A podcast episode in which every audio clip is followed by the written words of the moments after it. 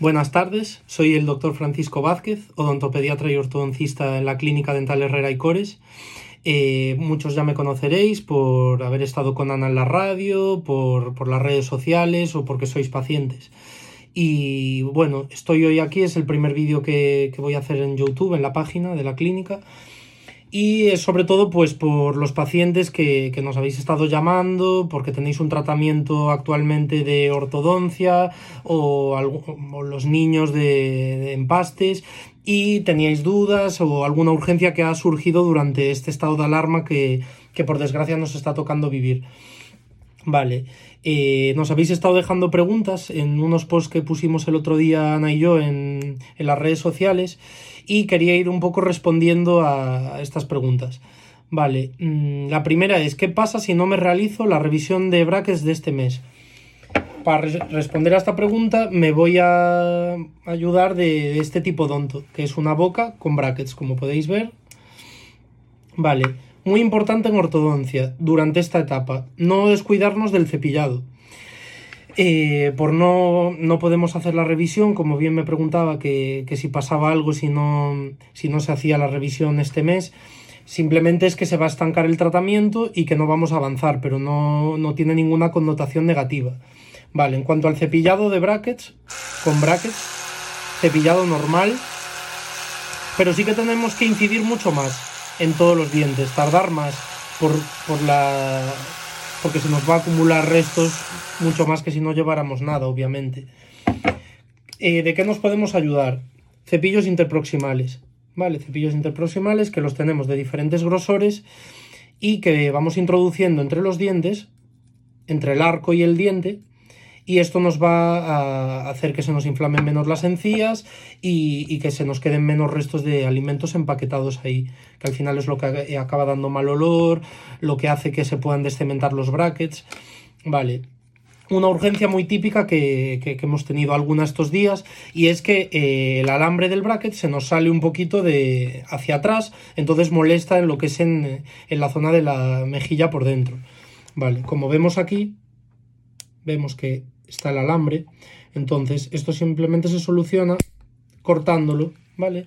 Recomendamos venir a la clínica, aunque no está dentro de las urgencias que, han que han sacado, que son flemones, infecciones, traumatismos, pero a veces por intentar introducirlo dentro podemos eh, fastidiarlo más de lo que estaba. Entonces, eh, con esto no, hay ningún riesgo y simplemente sería, sería hacer eso. Si se descementa algún bracket, lo mismo, acudir a revisión y ya valorar si quitarlo o qué hacer.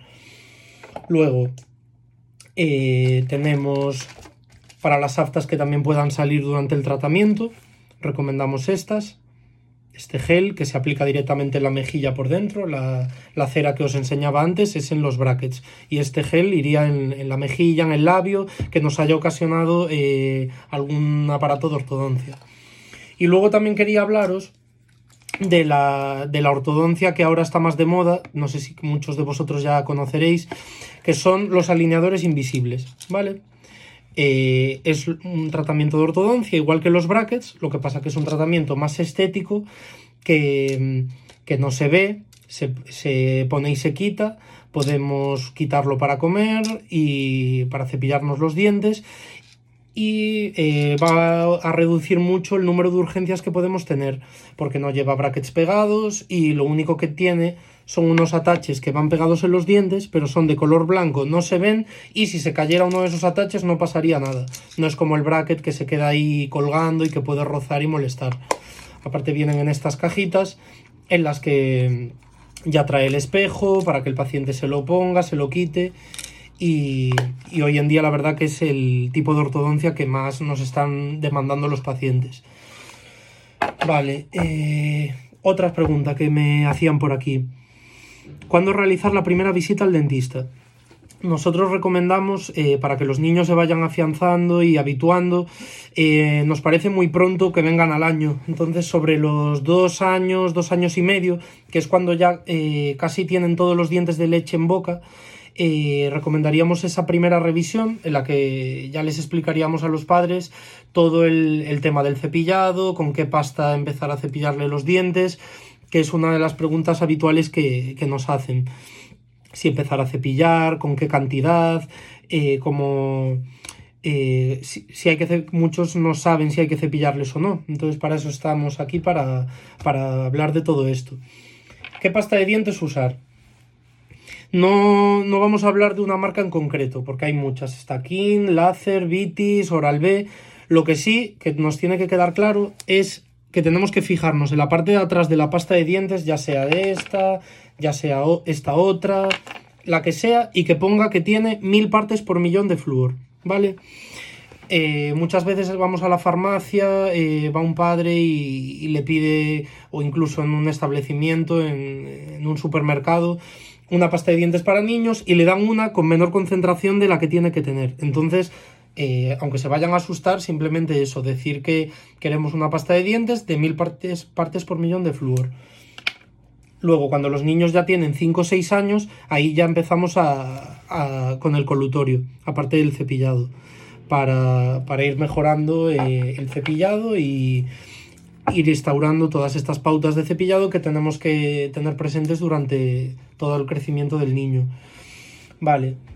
Luego, los niños pequeños en casa, que también me preguntaban, eh, creo que le está saliendo un diente a mi hijo, eh, llora, le molesta, se toca todo el rato en la encía, vale. Hay unos mordedores que van muy bien de esta casa comercial de MAM y que los niños los muerden y que lo que les hace es aliviarles esa sintomatología, esas molestias que, que tienen sobre todo en los dientes de abajo, en los incisivos, que son los primeros que salen, y al morderlo pues se va aliviando, va haciendo esa presión en la encía que, que hace que, que, vaya disminuyendo esa sintomatología y, y les va calmando y van muy bien. Luego, la cantidad de pasta de dientes que, tiene que, que, tienen que usar. Muy poquito, un grano de arroz, como un guisante, un tamaño del guisante, entonces simplemente es como manchar el cepillo, ¿vale? No tenemos que poner la cantidad que, ponemos normalmente los adultos y con esto, eh, con eso ya sería suficiente para, el cepillado, ¿vale? Eh, ¿Qué más me preguntaban? recomienda realizar sellados de las muelas a los niños. Bueno, esto es un tema que, habría que valorar en función del riesgo de caries que tenga cada niño.